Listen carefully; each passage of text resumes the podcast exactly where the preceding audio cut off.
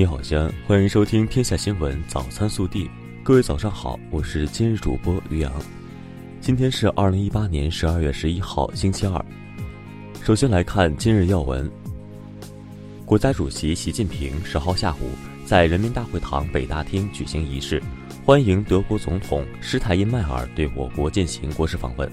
欢迎仪式后，习近平主席同施泰因迈尔总统举行会谈。两国元首一致同意加深互信、合作共赢，推动中德全方位战略伙伴关系继续深入发展。本地新闻：十号上午，省市与上海证券交易所举行座谈会，省委常委、市委书记王永康，上海证券交易所党委书记、理事长黄宏元，副省长赵刚出席并讲话。王永康表示。希望与上交所扩展合作新领域、新空间，在支持企业发展、硬科技创新、地方资本市场建设等方面深化合作，推动科技与金融深度融合，携手共促追赶超越新发展。十号下午，我市与星巴克企业管理中国有限公司在上海举行座谈会，省委常委、市委书记王永康出席并讲话。王永康表示，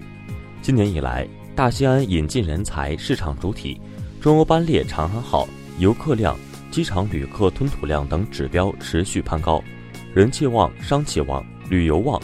市民游客对星巴克消费需求旺，双方合作潜力巨大，并就双方深化合作提出了三点建议。日前，记者从西安市纪委获悉，今年以来。全市纪检监察机关共受理涉黑涉恶腐败问题线索三百四十四件，办结一百五十一件，立案查处九十一件，党纪政务处分一百六十三人，组织处理四十九人，移送检察机关二十三人，联合公安机关等采取强制措施一百一十二人，形成有力震慑。十号上午，记者在西安市九屋下游雁塔区段。造河与污水收集工程调蓄池施工现场看到，工人正在加班加点施工，力争十二月二十号完成调蓄池主体封顶工作，使造河污水得到有序处理。数据显示，二零一八年十一月份，西安居民消费价格同比上涨百分之二点二，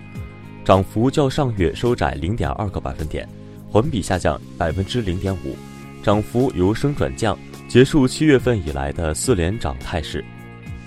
九号，阿里钉钉公布了全国数字化工作方式城市排行榜，北京领衔，西安排名全国第十。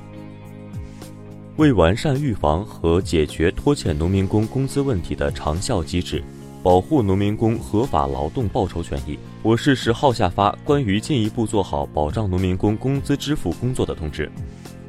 为优化线网布局。公交总公司于十二月十一号起新开通一百五十二路公交车，调整五百二十五路公交车。近日，长安通全新服务共享充值机面世。作为一款蓝牙设备，无论用户使用苹果或安卓系统，都可以通过手机自助充值。国内新闻：针对有欧盟人士称因强制后门对华为等中国企业感到担忧。外交部发言人陆康十号表示，基于猜测对企业正常经营设置障碍的做法是非常荒谬的，希望有关国家能够为中国企业投资经营合作提供公平、透明和公正的环境。日前，发改委、国家能源局、工信部、财政部四部委联合下发关于提升新能源汽车充电保障能力行动计划的通知，力争用三年时间大幅提升充电技术水平。提高充电设施产品质量。工信部十号公布，已向中国电信、中国移动、中国联通发放了五 G 系统中低频段试验频率使用许可。十二月十号，怒江四线特大桥钢横拱顺利合龙，标志着我国“一带一路”中缅国际铁路通道建设取得重大进展。大桥主跨为单跨达四百九十米的钢横拱。是目前世界上铁路拱桥的最大跨度。十号，台湾海峡交流基金会前董事长江炳坤去世，终年八十六岁。他曾多次到访大陆，致力于促进海峡两岸的和平与发展。十号，香港北角长康街，一辆校车在行驶中冲上人行道，撞到多名行人。警方、消防人员及医护人员随后到场进行救援。截至昨天二十一时，车祸已造成四人死亡，十一人受伤。九号，石家庄市裕华区发生奥迪牌小客车冲撞行人事故，致两死五伤。十号，警方通报调查情况。分析认定，此次交通事故原因为杨某忠驾驶车辆时癫痫病发作，致车辆失控造成。目前，肇事驾驶人杨某忠已被刑事拘留。九号，故宫博物院文化创意馆发布故宫首款彩妆故宫口红，首发的六种口红唇色均来自于故宫的国宝色，外观是从后妃服饰与绣品上汲取的灵感。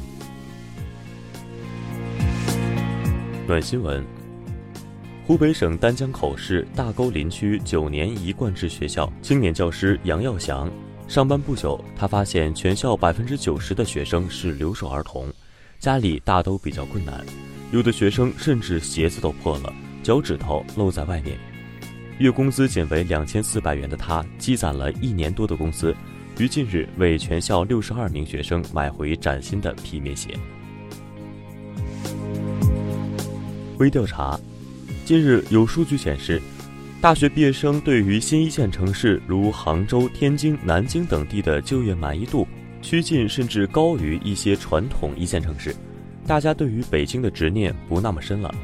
此外，年轻人找工作不再问工资多少，而是专注有无员工活动场所，有没有健身房和下午茶，工作氛围怎么样，领导好不好相处等。